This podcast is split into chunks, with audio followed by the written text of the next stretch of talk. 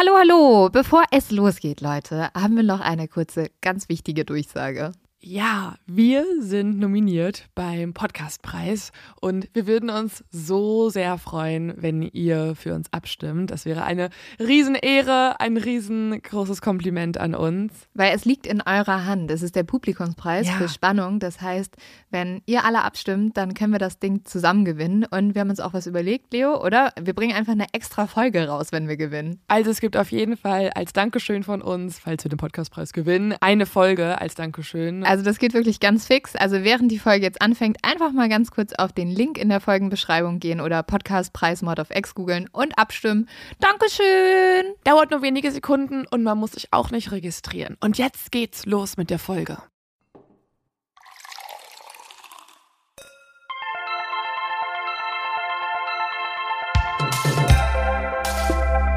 Mord auf X. Der internationale True Crime Podcast.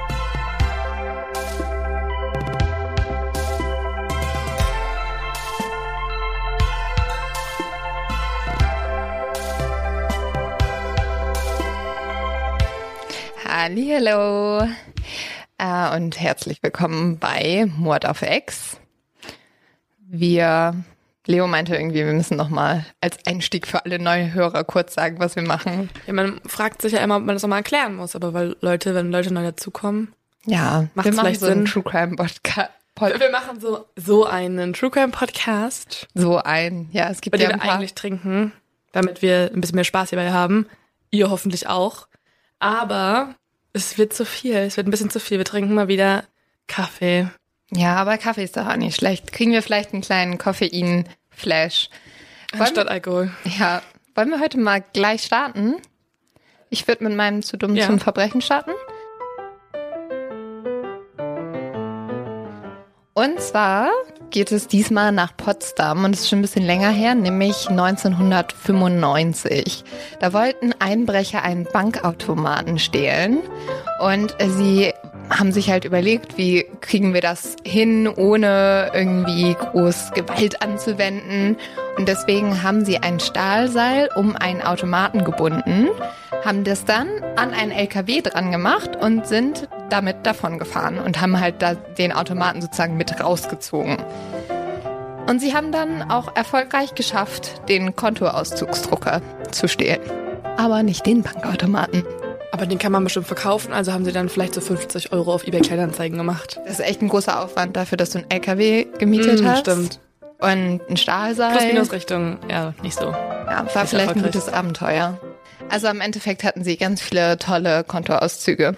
Wir machen heute einen Fall, vor dem ich ein bisschen Angst hatte zuerst, weil es einfach so ein Riesenfall ist und auch ein Fall, über den super viel gesprochen wird, über den in der Popkultur mega viel berichtet wurde.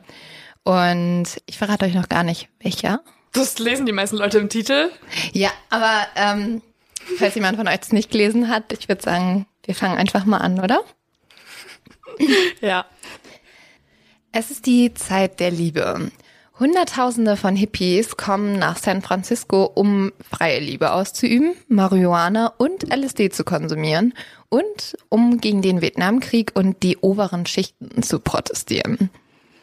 Der schmale Cielo Drive geht durch die Hügel von dem Luxusviertel von Beverly Hills. Und ich habe mir das auch mal ganz in der Leo-Art auf Google Maps angeguckt. Nachmacher. Ja, ein bisschen. Und es sieht unglaublich schön aus. Also die Straße liegt direkt in der Villengegend von Los Angeles. Und hier will dementsprechend auch wirklich jeder wohnen, der Namen und Rang hat. Man wundert sich nicht, wieso, weil Palmen stehen am Straßenrad und man hat tatsächlich da einen der besten Ausblicke über die ganze Stadt. Man kann dementsprechend sagen, wer da wohnt, hat es wirklich ganz nach oben geschafft. Zukünftiges Zuhause von uns, Lynn. Ja, das wäre Jackpot, kann ich dir jetzt schon sagen. Durch diesen Podcast, Leute. Das kriegen wir irgendwie hin noch. Bisschen die Frage, ob du da immer noch wohnen willst nach meiner Geschichte. Das ist doch die Hollywood Hills, oder ist das jetzt doch eine andere Gegend? nee, ist Beverly Hills. Ja. Also es ist so ein Luxusviertel. Sharon Tate war unglaublich froh, hier in dieser wunderschönen Gegend endlich ihr Zuhause gefunden zu haben. Lissa Stateman hat damals in ihrem Buch Restless Souls über Tate geschrieben. Alles, was Sharon wollte, war ein ruhiges Zuhause, wo ihre Post hinkam und sie wollte eine Familie gründen. Ich muss sagen, das kann ich ein bisschen nachvollziehen. Also nicht das mit der Familie gründen. Das mit der, wo die Post hinkommt? Ja, ich bin halt auch voll viel die letzten Jahre immer umgezogen und ich finde so ein Ort, wo die Post hinkommt. Kann, ja, stimmt. Ist Ich kann es auch ein nicht bisschen schlecht. nachvollziehen, weil bei mir kommt immer noch Post ähm, hier in München an, aber auch ähm, an zwei Adressen in Berlin. Ja. Weil ich immer noch vercheckt habe, bei der einen mich umzumelden. Darf jetzt nicht niemand hören von der Behörde, äh, weil ich mich habe verpeilt umzumelden. Und dann muss der eine Mitbewohner das immer noch nachschicken. Das heißt halt, dass du noch nicht richtig angekommen bist, würde ich mal sagen. Und Das heißt einfach, dass ich faul bin, zu faul, um zur Behörde zu laufen. Sharon Tate wurde 1943 in Dallas, Texas geboren. Und sie ist halt in ihrer Kindheit immer unglaublich viel umgezogen. Ihr Papa war damals im Militär gewesen. Also ich habe teilweise sogar auch gelesen im Geheimdienst. Das fand ich noch ein bisschen spannender. Und deswegen musste die Familie immer ganz viel den Standort wechseln, weil sie halt immer mit dem Vater mitgezogen sind. Deswegen hat Tate sich auch so danach gesehnt, endlich eine Heimat zu finden. Und die hat sie dann mit 26 Jahren auch bekommen. Die junge Frau hatte bereits eine strahlende Karriere erreicht. Und so wirklich durchgestartet ist sie damals mit der Gruselkomödie Tanz der Vampire, die 1967 gelaufen ist. Und nach dieser Komödie haben die Leute sie absolut geliebt und vor allem hat sie auch Hollywood absolut geliebt und das nicht nur, weil diese Frau unglaublich hübsch aussah. Also ihr müsst euch mal die Bilder anschauen, sie war wirklich so das Idealbild von Hollywood. Und man hat auch immer, also man sagt heute noch, sie war eine der schönsten Frauen überhaupt. Aber die Leute haben sie auch vor allem geliebt, weil sie total charming war und eine super tolle Ausstrahlung hatte. Und man hat auch gesagt, weil sie eine sehr, sehr kluge Frau ist. Und Aber hauptsächlich schön. aber hauptsächlich schön. Mit dem Haarstylisten Jay Zabring beendete sie damals ihre Beziehung, weil er ihr einen Heiratsantrag machte. Und sie hat dann gesagt, sie möchte sich komplett gerade auf ihre Karriere konzentrieren und sie kann deswegen jetzt nicht irgendjemanden heiraten. Typische Ausrede. Aber ich sehe das uns auch schon irgendwann sagen, Leo. Und man merkt halt auf jeden Fall, dass Sharon Tate eine sehr ehrgeizige Frau war und ganz schön viel schaffen wollte. Aber wie das dann immer so ist, wenn dann der richtige Mann kommt, Dann scheißt man doch auf die genau, Karriere. dann wird das doch alles wieder schnell über Bord geworfen. Dieser richtige Mann war bei Sharon Tate Roman Polanski. Der zehn Jahre ältere Franzose war Regisseur und eine der männlichen Hauptrollen im Film Tanz der Vampire. Und Leo, wer hat da noch mitgespielt bei dem Film? Ja, seine neue Frau. Also Sharon Tate, genau. Bei den Dreharbeiten müssen halt anscheinend ganz gut die Funken geflogen sein, denn die zwei zogen schon im Herbst 1967 zusammen nach London. Also das ging ja auch ganz schön fix. Nur ein paar Monate später, am 30. Januar 1968, heirateten die zwei dann auch schon in London. Danach zog das Paar nach Hollywood und wurde dort schnell ein fester Bestandteil der High Society. Also wir haben ja vorher schon gesagt, dass Sharon Tate super beliebt in Hollywood war und die beiden zusammen waren wirklich so das Traumpaar Hollywoods. Zu ihrem Freundeskreis zählten unter anderem Steve McQueen, Mia Farrow, Jane und auch Peter Fonda. Also ich kenne nur Jane Fonda, aber ich glaube, ihr Mann ist auch ein bisschen berühmt. Sharon wurde dann 1968 schwanger und die beiden bezogen ein Haus im Cielo Drive. Sharon hat damals gesagt, sie hat dieses Haus absolut geliebt und sie hat es immer ihr Liebesnest genannt. Oh. Also da wissen wir schon, vielleicht waren ein paar Babys mehr noch in der Planung. Nach einem Fototermin in London reiste Sharon dann alleine zurück in die USA. Und das, jetzt muss man sagen, Greta wäre, glaube ich, sehr stolz gewesen, nämlich per Schiff. Mit dem Luxusliner Queen Elizabeth II, weil sie als hochschwangere Frau im achten Monat nicht mehr fliegen sollte. Also ich glaube, es war weniger fürs Klima und mehr für ihr Baby. Damals war ja auch noch heile Welt. Ja. Ähm, aber man muss halt sagen, sie ist ja alleine gereist und zwar, weil ihr Mann noch in England gerade einen neuen Film gedreht hat. Mhm. Und da gab es anscheinend auch so ein bisschen Konflikte zwischen den zwei, dass sie halt gesagt hat, ja, du musst aber pünktlich zur Geburt da sein, wehe, du lässt mich da alleine im Kreissaal. Polanski sagte im Nachhinein, er hatte damals schon so eine böse Vorahnung, dass er seine Frau nie wiedersehen würde. Warum? Weiß ich nicht. Was ist das denn für eine Aussage? Ich finde das aber auch immer, ich finde, ich habe immer das Gefühl. Leute deuten am ja. Ende immer noch mehr. Klar, ja, voll. Nach jedem Mord sind immer mhm. die Angehörigen so, ja, wir wussten das irgendwie schon. Mhm. Wo ich mir an seiner Stelle so frage, ja, warum lässt du denn deine Frau mit dem mhm. hochschwangeren Kind zurück? Ja, und auch ähm, auf äh, in Bezug auf ihren Beruf, also wahrscheinlich war sie auch eine sehr gute Schauspielerin und alles, aber trotzdem wird man ja auch nach so einem krass berühmten Hollywood oder Beverly Hills Mord zur Ikone verklärt zum Teil. Also von einem Mord haben wir noch gar nicht gesprochen. Okay, aber die meisten Menschen kennen Aber man kann schon mal sagen, Roman Polanski wollte dann eigentlich heimreisen und er hat kein Visum bekommen. Und ja, tatsächlich hat ihm das wahrscheinlich sein Leben gerettet, weil er konnte erst ein paar Tage später nach Hause. Am 8. August 1969 war Sharon Tate mit ihren Freunden in einem mexikanischen Restaurant essen und hat die danach noch auf einen Drink zu sich nach Hause eingeladen. Oh, sie war doch schwanger. Ja, also sie hat dann vielleicht ein Wasser mm, getrunken, genau. aber die haben einen Drink bekommen. Und zwar waren damals dabei ihr Ex-Lover Jay Seppring, der Schriftsteller, oh mein Gott, Leute, es tut mir jetzt schon leid, wie ich das ausspreche, Burczynek Friskowski und dessen Frau Abigail Folger. Die sind alle dann mit zu dem Anwesen von Sharon Tate im Cielo Drive gekommen. Und die Gruppe war so ungefähr gegen 10 Uhr abends zurück. Und man weiß es unter anderem, weil die junge Folger, also die Abigail Folger, die Frau von dem Wutschneck Friskowski. um es nochmal zu sagen. Ja, um es nochmal zu sagen, noch mit ihrer Mutter telefoniert hat. Und die zwei haben darüber gesprochen, dass sie ähm, am nächsten Tag Geburtstag hat und dafür extra nach San Francisco zurückfliegt.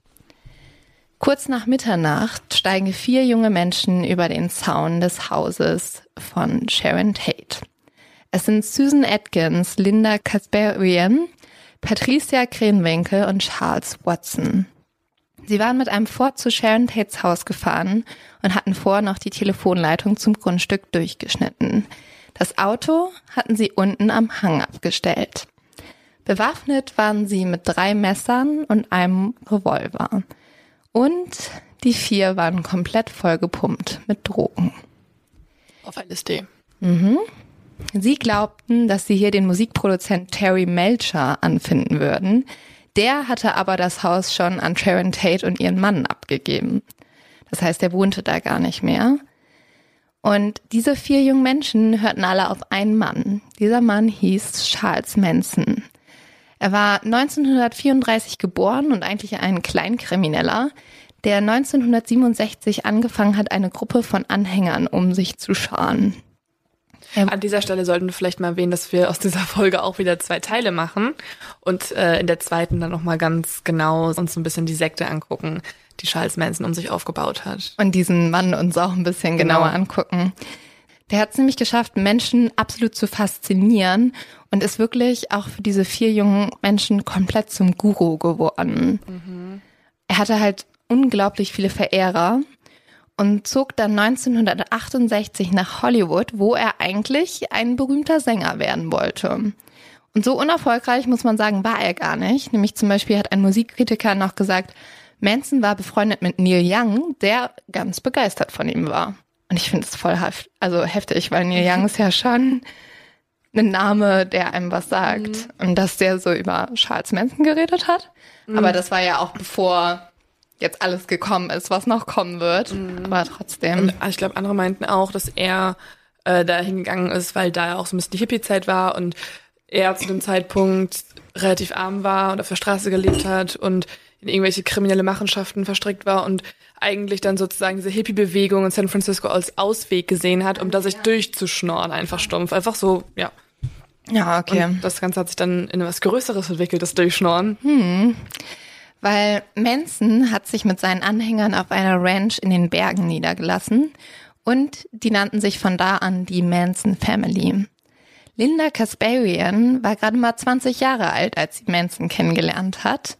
Und sie war mit 16 damals von zu Hause weggerannt, weil ihr Stiefvater sie missbraucht hat und sie halt deswegen nicht mehr zu Hause sein wollte. Und Manson gab ihr endlich das Gefühl, eine Art Familie zu haben. Ihr Leben war bei Manson und der Manson Family vor allem geprägt durch Musik, LSD, Tanzen und Orgien. Also das Hippie-Leben, wie man sich das so ungefähr vorstellt. Und Linda hat sich da auch das erste Mal seit langem wirklich frei gefühlt. Manson war für sie irgendwie alles. Er war ihr Vater, er war ihr Liebhaber, er war ihr Gott. War es wirklich Liebhaber auch? Also haben die Geschlechtsverkehr gehabt? Ja. Mhm. Manson hat ja mit vielen seiner Anhänger geschlafen mhm. und halt auch in riesigen Orgien. Es war schon eine wilde Zeit bei denen auf jeden Fall. Mhm.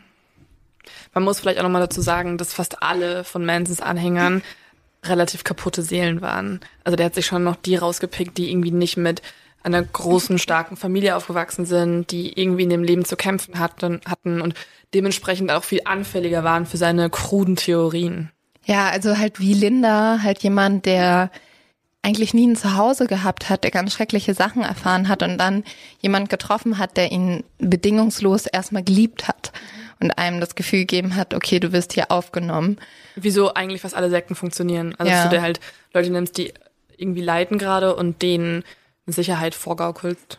Und dementsprechend war Linda halt auch total dankbar für alles und würde oder dachte zumindest, dass sie für Charles Manson alles tun würde. Diesen Morgen hatte Charles Manson zu ihr gesagt, sie sollte ein Messer, Wechselklamotten und ihren Führerschein mitnehmen. Sie war zwar noch nicht so lang wie die anderen da, aber sie hatte halt einen Führerschein und die brauchten jemanden, der Auto fahren kann. Mhm. Und genau das hat sie dann auch gemacht. Sie hat für die vier Leute das Auto gefahren. Es gibt aber noch einen Punkt, der bei Linda auch sehr besonders ist. Sie war im neunten Monat schwanger, als sie das Auto gefahren hat. Dementsprechend war sie halt schon hauptsächlich die Fahrerin. Im neunten Monat? Mhm. Also wirklich sehr am Ende. Allerletzte Minute, wo du noch so das mhm. Auto fahren kannst. Die Manson-Anhänger liefen dann die Auffahrt von Sharon Tate hinunter. Dann kam ihnen plötzlich ein Auto entgegen. In diesem Auto saß der 18-jährige Steve Parent. Er hatte eigentlich gar nicht Sharon Tate besucht und ihre Dinnergäste, sondern den Hausmeister. Er hat dann sein Fenster runtergekurbelt, um halt die zu fragen, was sie da machen, beziehungsweise er wollte auch das Tor aufmachen. Und Tex Watson, der einzige Mann, hat ihm dann zuerst am Handgelenk mit einem Messer geschnitten. Dann hat der Junge angefangen, um sein Leben zu fliehen. Aber Watson hat trotzdem dreimal auf seinen Revolver abgedrückt. Und der junge Steve Parent ist gestorben. Die vier gingen dann weiter zum Haus. Aber Watson hat Kasparian, also Linda, gesagt, dass sie draußen bleiben soll. Sie war nämlich dafür verantwortlich aufzupassen, ob jemand kommt. Aber anstatt Sirenen oder irgendwie Nachbarn, die sich beschweren über die Schüsse und die Lautstärke, hört sie nur schreckliche Schreie, die aus dem Haus kommen. Später hat Linda das wie folgt beschrieben. Ich hörte einen Mann schreien. Nein, nein. Dann hörte ich nur noch Schreie. Ich kann sie nicht beschreiben. Ich habe sowas noch nie vorher gehört. Es schien, als würden sie niemals aufhören. Und jetzt muss ich echt sagen, also ja, okay, wir haben True Crime Podcast und ihr solltet alle ein dickes Fell haben, aber was ich jetzt erzähle, ist echt nicht so ohne. Ah, ja, ich weiß, ihr habt alle schon den Vampir von Sacramento durchgestanden, aber ähm, ja, also für zarte Gemüter vielleicht. Das ist kein True Crime Podcast geeignet. Das ist was? für zarte Gemüter ist generell, glaube ich, kein Ja. Programm. Ich wollte euch nur ein bisschen warnen. Ja, ja, ist ja gut so, sehr gut so. Und zwar spielte sich im Haus wirklich das reine Grauen ab. Watson und die zwei anderen Frauen waren durch ein Fenster ins Haus eingestiegen. Friskowski schlief auf dem Sofa und Watson trat ihn erstmal sehr stark gegen den Kopf. Dann hat halt Friskowski gefragt, was die Eindringlinge wollen Watson hat darauf geantwortet, ich bin der Teufel und ich bin hier, um für ihn zu arbeiten. Die haben dann die Gäste zusammengetrommelt und angefangen zu fesseln. Sharon Tate sollte sich auf den Bauch legen. Sapring, das ist ja ihr Ex-Freund sozusagen, und der hat sich dann beschwert, wie hart die Manson-Anhänger mit der schwangeren Sharon Tate umgegangen sind. Hat gesagt, ja, passt auf, irgendwie, das ist halt nicht gut fürs Kind. Und daraufhin hat Watson dann sehr schnell reagiert und hat einfach auf Sapring geschossen. Er hat ihn in den Bauch geschossen und hat dann anschließend noch siebenmal auf ihn eingestochen. Oh Gott. Und in dem Moment wurde halt allen Menschen im Haus bewusst, das hier ist kein normaler Einbruch. Hier läuft irgendwas anderes ab. Seppring ist dann verblutet und die anderen haben halt total Panik bekommen und deswegen haben dann Fritz Kowski und Abigail Folger auch angefangen ähm, zu versuchen, sich zu befreien, haben es auch tatsächlich geschafft, obwohl sie schon mehrere Stichwunden erlitten hatten. Und die sind dann nach draußen gerannt, wurden aber leider sehr schnell eingeholt.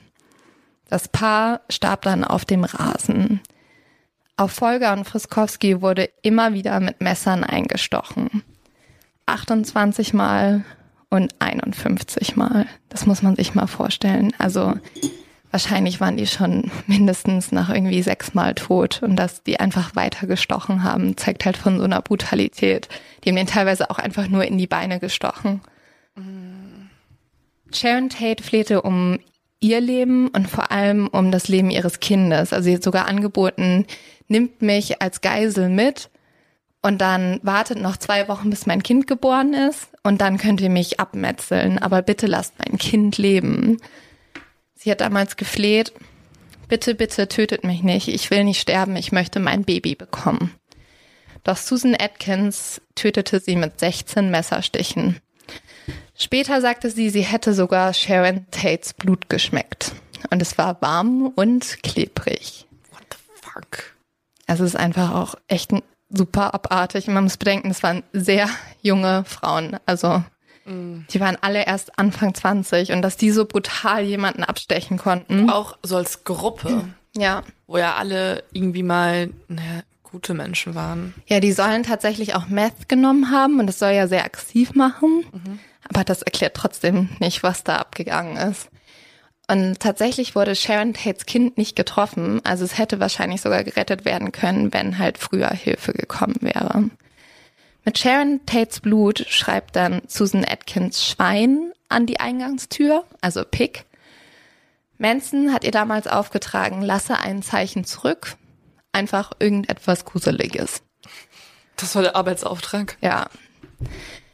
Linda Kasparian, die vierte der Manson-Leute, die musste ja draußen warten und schauen, ob jemand kommt, konnte diese Schreie irgendwie nicht mehr hören und sie ist dann ins Haus gelaufen und wollte es halt beenden.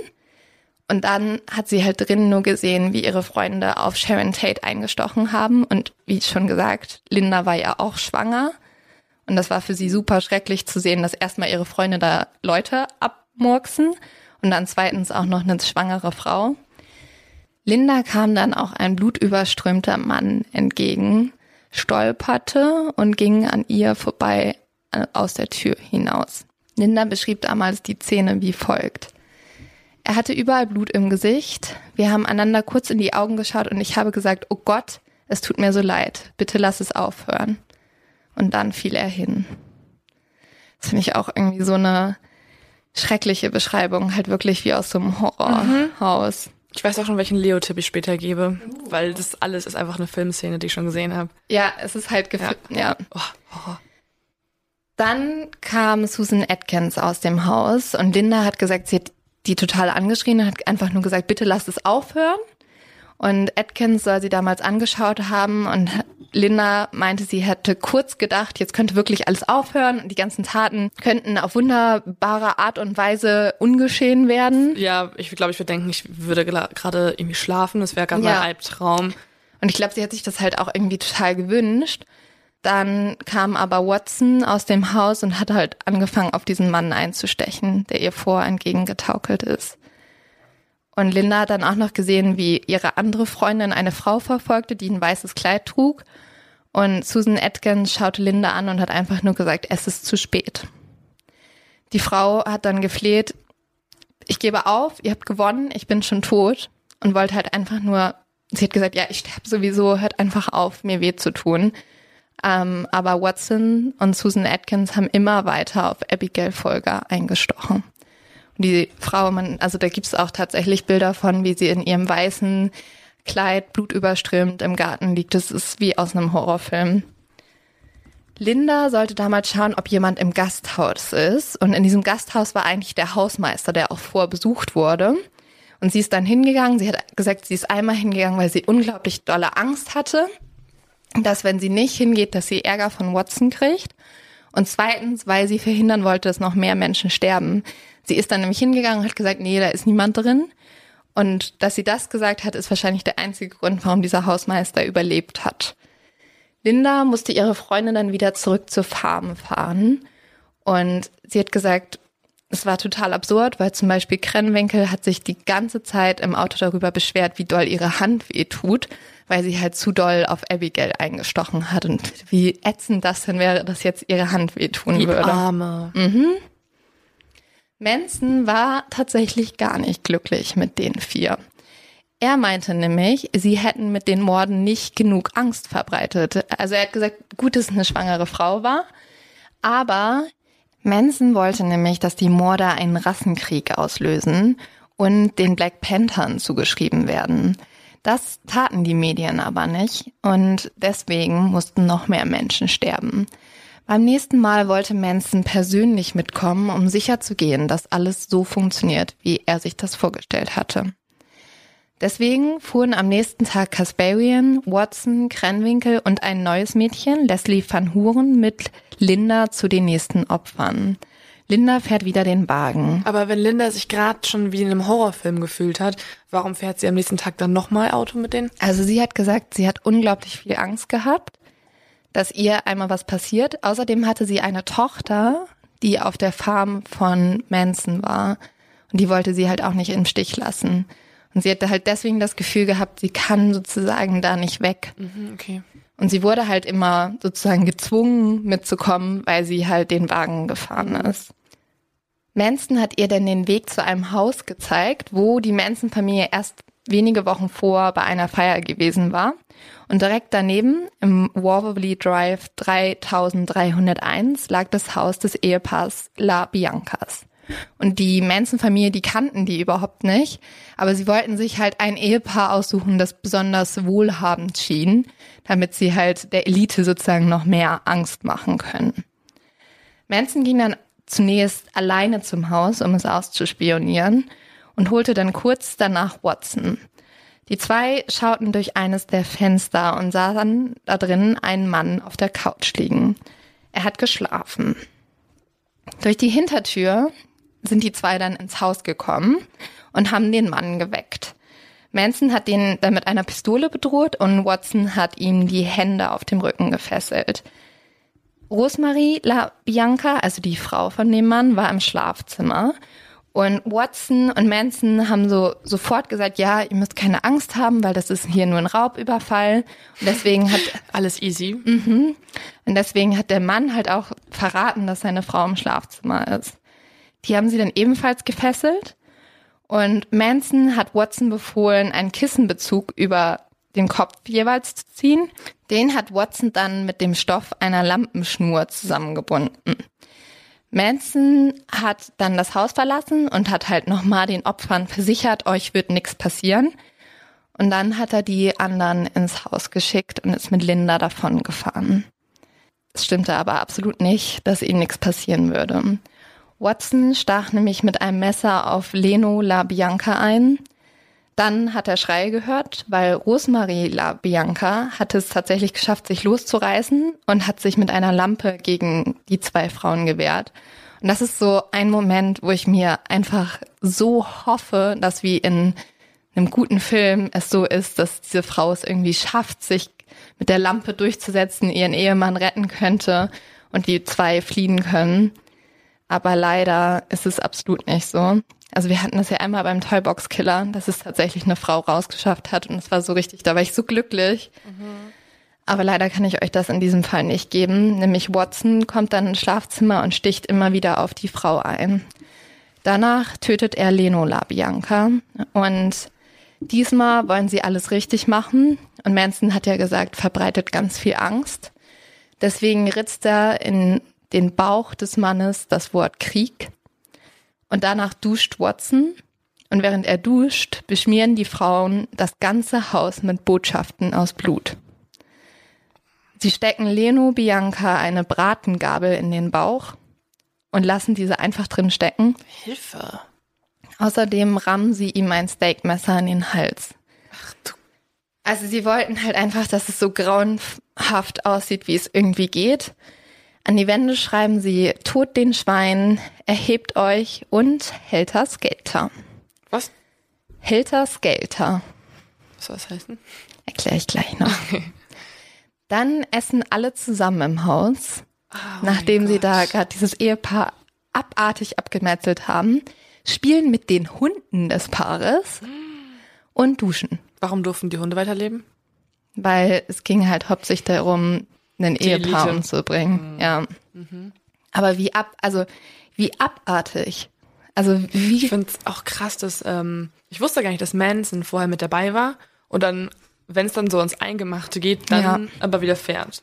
Ich Ja. dachte, ich wusste, ich dachte immer nur, dass er beauftragt hätte, aber nicht dann auch wirklich aktiv mit im Ort doch, er war. wollte halt diesmal mitkommen, um sicherzugehen, dass es halt wirklich so grauenhaft ist, wie er es gerne haben wollte. Aber das andere war doch auch total grauenhaft, das davor. Ja, ihm waren es halt irgendwie nicht genug Schriftzüge, glaube ich. Oder es war nicht so. Also er wollte ja unbedingt, dass dieser Bezug zu den Black Panthers hergestellt wird. Und irgendwie zu halt farbigen. Weil er ja diesen Rassenkrieg wollte, weiß gegen schwarz.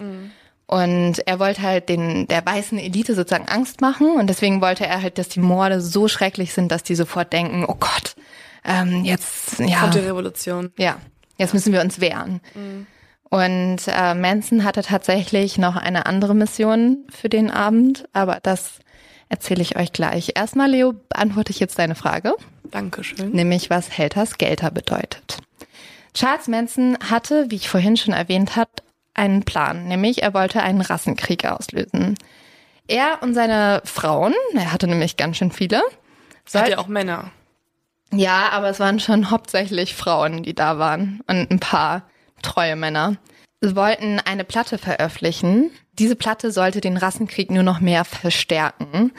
Und diesen Rassenkrieg nannte er damals Helter Skelter. Durch diesen Krieg sollten die Schwarzen alle Weißen ermorden. Alle außer Charles Manson und seine Anhänger, die sich verstecken. Und die können dann die Weltherrschaft übernehmen. Aber warum jetzt immer noch Helter Skelter? Also was für Wörter sind es? Helter Skelter bedeutet Durcheinander Okay. und kommt von dem gleichnamigen Song der Beatles. Hier wird nämlich gesungen, wenn ich ganz unten bin, gehe ich wieder ganz nach oben. Und Charles Manson war ein riesiger Beatles-Fan. Die hat er nämlich im Gefängnis gehört. Charles Manson war ganz schön viel im Gefängnis, erzählen wir euch nächste Folge nochmal. Und er hat die Beatles immer als vier Engel bezeichnet, die angeblich bereits im neunten Kapitel der Offenbarung des Johannes erwähnt wurden. Und das Album der Beatles, welches White Album heißt, solle angeblich voller geheimer Botschaften stecken. Und der Sänger sagte immer, dieses Album kündigt den Anbruch der Endzeit an. Aber tatsächlich klappte nicht alles so, wie Charles Manson das wollte. Der Musikproduzent Terry Melcher wollte nämlich Mansons Platten nicht produzieren. Und zu dem Rassenkrieg, den er die ganze Zeit prophezeit hatte, kam es auch nicht. Also zwar gab es ein paar Demonstrationen und auch gewalttätige Auseinandersetzungen, nachdem Martin Luther gestorben ist, aber es war jetzt halt irgendwie nicht so, dass sich da groß Schwarze und Weiße gekämpft hätten. Ja, außer halt der übliche Rassismus. Ja, ja. Der Man muss dazu existiert. sagen, also falls es euch noch nicht aufgefallen ist, Manson war halt auch der größte Rassist überhaupt. Und er, also seht ihr auch vor allen Dingen auch sehr ironisch, dass er genau die Beatles so abfeiert, weil deren Songs ja hauptsächlich auf Frieden für die ganze Welt. äh, ja, aber er basieren. hat die halt ganz anders gedeutet. Er hat also so halt sogar- Botschaften reingehört, die genau das Gegenteil aussagen sollen. Genau, ja, also zum Beispiel Helter Skelter hat er ja gesagt, das steht dafür, dass jetzt irgendwie die Endzeit ansteht. Und Manson hat dann dazu gesagt, dass dieser Krieg nicht ausgelöst wurde. Der Schwarze hat nie was getan, wenn der Weiße ihm nicht den Weg gewiesen hat. Also, ich glaube, rassistischer geht es nicht. Und er hat dann auch gesagt, sieht so aus, als müssten wir dem Schwarzen zeigen, wie es gemacht wird. Und genau das hatte Manson mit seinen Morden vor. Und Linda sollte dann das nächste Opfer töten. Wenn ihr euch erinnert, Linda ist ja mit Manson weitergefahren. Und zwar sind sie zu dem Schauspieler Saladin Nader gefahren. Und Manson befahl ihr, Nader die Kehle durchzuschneiden, sobald dieser die Tür öffnete. Und Linda hat dann schon im Auto gesagt, Charlie, ich bin nicht wie du, ich kann niemanden töten. Manson hat das total ignoriert und hat ihr stattdessen beschrieben, wie sie das Messer in den Hals des Schauspielers stecken sollte. Linda hatte dann nur noch eine Hoffnung, und zwar hat sie einen Trick angewendet. Als sie zu dem Apartmentkomplex gekommen ist, hat sie mit Absicht an die falsche Tür geklopft. Dann hat sie sehr laut gesagt, oh, Entschuldigung, falsche Tür. Und es hat geklappt. Manson dachte nämlich, na, der wäre nicht zu Hause gewesen. Und die sind dann wieder zurückgefahren. Zwei Tage später ist Linda von der Farm geflohen. Sie musste dabei ihre Tochter erstmal zurücklassen. Sie ist in der Nacht geflohen und hat erstmal Unterschlupf bei ihrer Mutter gesucht. Krass, dass die zurücklässt. Ja, aber sie wollte halt nicht mehr da sein. Und kurz danach hat sie sich der Polizei gestellt und versprach, gegen die Manson-Familie auszusagen. Sie hat damals gesagt, ihr ist so komplett egal, was mit ihr passiert. Sie will nur, dass das Töten aufhört. Drei Monate später wurden Manson und Leslie Van Houten, Charles Watson, Susan Atkins und Patricia Krenwinkel gefasst. Der Staatsanwalt erzählte, Linda hätte nie nach Immunität gefragt, aber sie haben es ihr trotzdem gegeben. Linda hat gesagt, sie konnte sich selbst nie vergeben, weil sie ist halt dann nicht verurteilt worden. Und sie hat gesagt, sie hatte immer das Gefühl, sie wäre zu leicht davon gekommen. Aber sie hat sich doch mitschuldig gemacht. Weil wenn du aber sie hat halt. Nicht Erste Hilfe leistet zum Beispiel, ja, ist ja auch schon Straftat. Aber sie hat ja äh, gegen die ganze Familie ausgesagt. Und das meinte ich mit Immunität. Mhm. Also wenn du Kronzeuge bist in so einem Riesenprozess, dann kriegst du halt manchmal Immunität. Und die haben mir das halt sozusagen angeboten. Man muss aber sagen, so wirklich leicht davon gekommen ist Linda auch nicht. Sie musste jahrelang vom Secret Service bewacht werden, weil die Anhänger der Manson-Familie immer gedroht haben, sie umzubringen. Und das kann man, glaube ich, keineswegs unterschätzen. Sie sind damals durchgedreht. Da haben sich Leute irgendwie vor dem Gericht die Haare abrasiert. Es gab eine Frau, die sollte eigentlich im Prozess aussagen.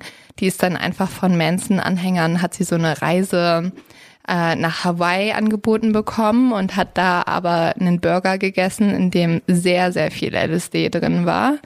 Und ähm, sie ist dann zurück nach Amerika gekommen, weil sie gesagt hat, okay, die wollten mich anscheinend umbringen und hat doch noch ausgesagt. Also ich glaube, die waren tatsächlich zu allem bereit und deswegen musste halt Linda auch so gut bewacht werden.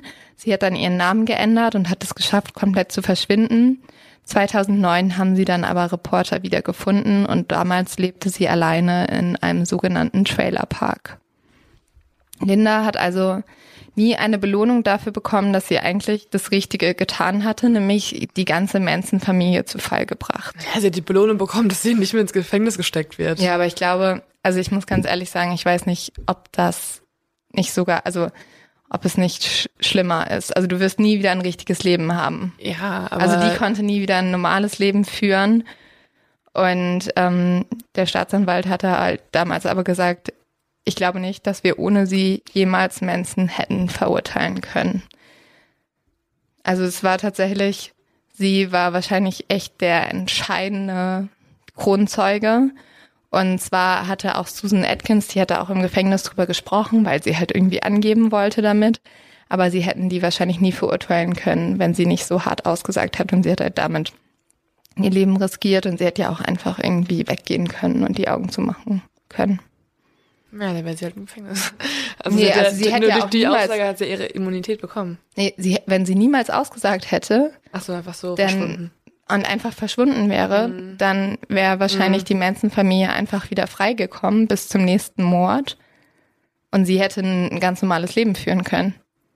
Ihr wäre wahrscheinlich, also sie hätte nie dieses Leben, das sie dann hatte, führen müssen, wenn sie nicht ausgesagt hätte. Also man hat dann auch gesagt, also ihre Kinder haben sich ja, halt komplett okay. von ihr aber abgewendet. Davon ausgeht, dass die Polizeiarbeit so schlecht gewesen wäre nach den beiden Mordfällen, dass sie auch sie. nicht auf Manson hätte schließen können. Ja, die okay. haben Manson nie vermutet. Krass. Bis halt Manson war dann ein bisschen dumm, aber das erzählen wir euch alles noch in der nächsten Folge genau. Wie er ein bisschen dumm war. Der hat, der hat dann auch noch irgendwie selber gesagt, also er hat versucht, diesen Rassenkrieg da zu begründen und hat dann, äh, dann halt dadurch das erste Mal die Polizei darauf gebracht, dass diese Morde alle miteinander zusammenhängen.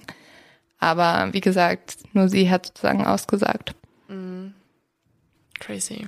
Ja, das war zumindest die Geschichte der Manson-Morde. Mhm. Und ich finde es immer noch ganz grauenvoll.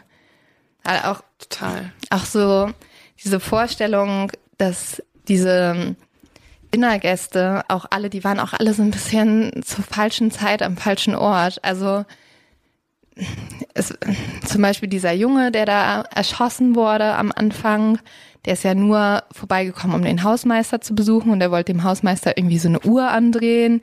Stell dir vor, der hätte es einen Tag später gemacht. Stell dir vor, die wären länger beim Essen gewesen.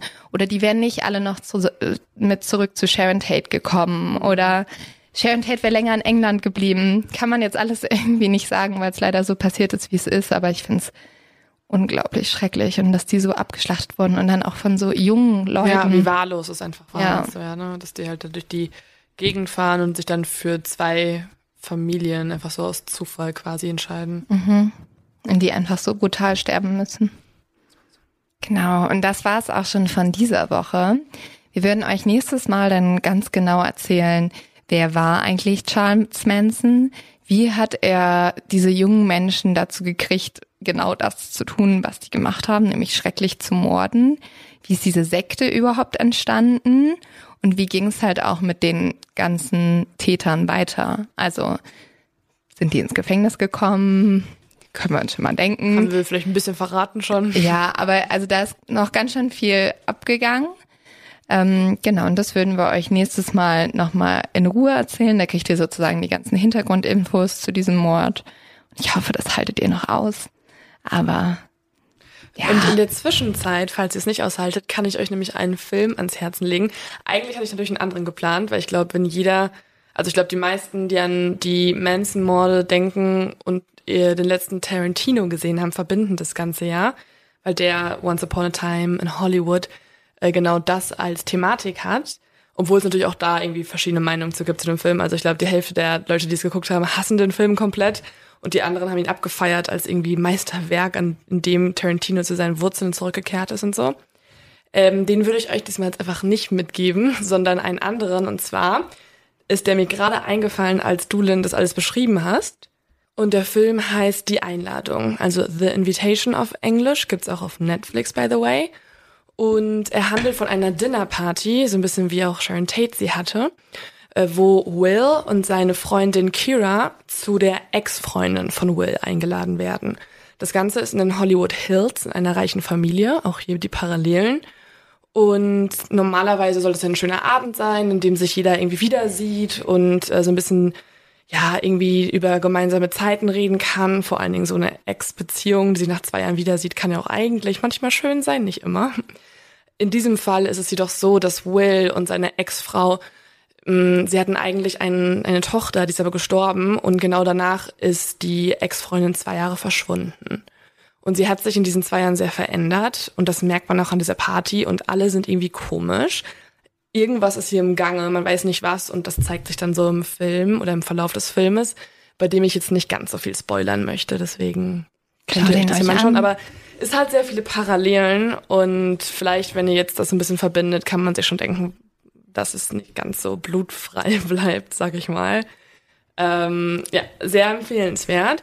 Und dann ist mir auch noch eingefallen, als ich über Mans nachgedacht habe und, und über Filme, die mit ihm äh, in Verbindung stehen, an den Bad Times at the El Royale. Das war einer aus dem Jahr 2018, glaube ich. Ja, 2018. Und ähm, ja, er handelt nicht nur von den Manson-Morden, aber die sind ein Teil da drin und es ist sehr ein sehr langer Film, was ein bisschen, finde ich, ein Minuspunkt ist, aber super ästhetisch und ein bisschen äh, underrated, finde ich, ist der Film weil er halt so lang war, glaube ich, und Leute ein bisschen irgendwie aggressiv wurden, als sie ihn geguckt haben.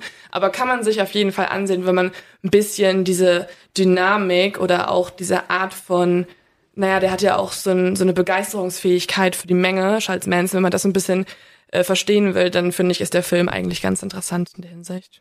Also, jetzt habt ihr genug. Jetzt habt ihr richtig viel Material, um die Tage zu überstehen, bis Genau. es den Teil 2 gibt. Mal ein bisschen Netflixen, statt nur Podcast zu hören. Ich glaube, ja. Oder Aber- ein bisschen weniger Netflix. Oder ein bisschen weniger Netflixen. Oder geht einfach mal raus, Leute. Geht doch einfach mal spazieren. Ja, das ist so geil, wie Eltern früher immer so gesagt haben, so, Geh doch einfach mal geh in die doch frische einfach Luft. mal raus, Kind. Das war, glaube ich, der Lieblingssatz meines Papas. ja, Immer so, du hängst vom Fernseher rum, du musst einfach mal in die frische Luft. aber stimmt auch eigentlich. Und jetzt wird das Wetter geil, hoffentlich. Es wird Frühlingsanfang. Aber das Coronavirus ist in der Luft. Okay, lass uns alle verschanzen verseucht. Und nicht mehr Alle in rausgehen. Quarantäne für immer. Ja. Aber in Quarantäne könnt ihr ganz viel Podcast hören und Netflix gucken. Ich habe Und mir schon überlegt, ob uns Corona ein bisschen schadet für den Podcast oder ähm, was nützt. Und dann dachte ich mir, eigentlich halt nützt es uns nichts, weil die Menschen ja nicht mehr Podcast hören, wenn sie in der Wohnung sind. Weil man, die meisten Leute hören sich ja Podcast an auf dem Weg zur Arbeit oder so. ja, aber irgendwann hast du halt dann auch Netflix durchgeguckt und dann musst du halt wieder Ja, unseren weil Podcast Netflix hören. so wenig Auswahl hat. Ja. Ja, aber oder beim Putzen. Beim Putzen hören ja auch sehr Ja. viele Leute Podcast. Gott sei Dank.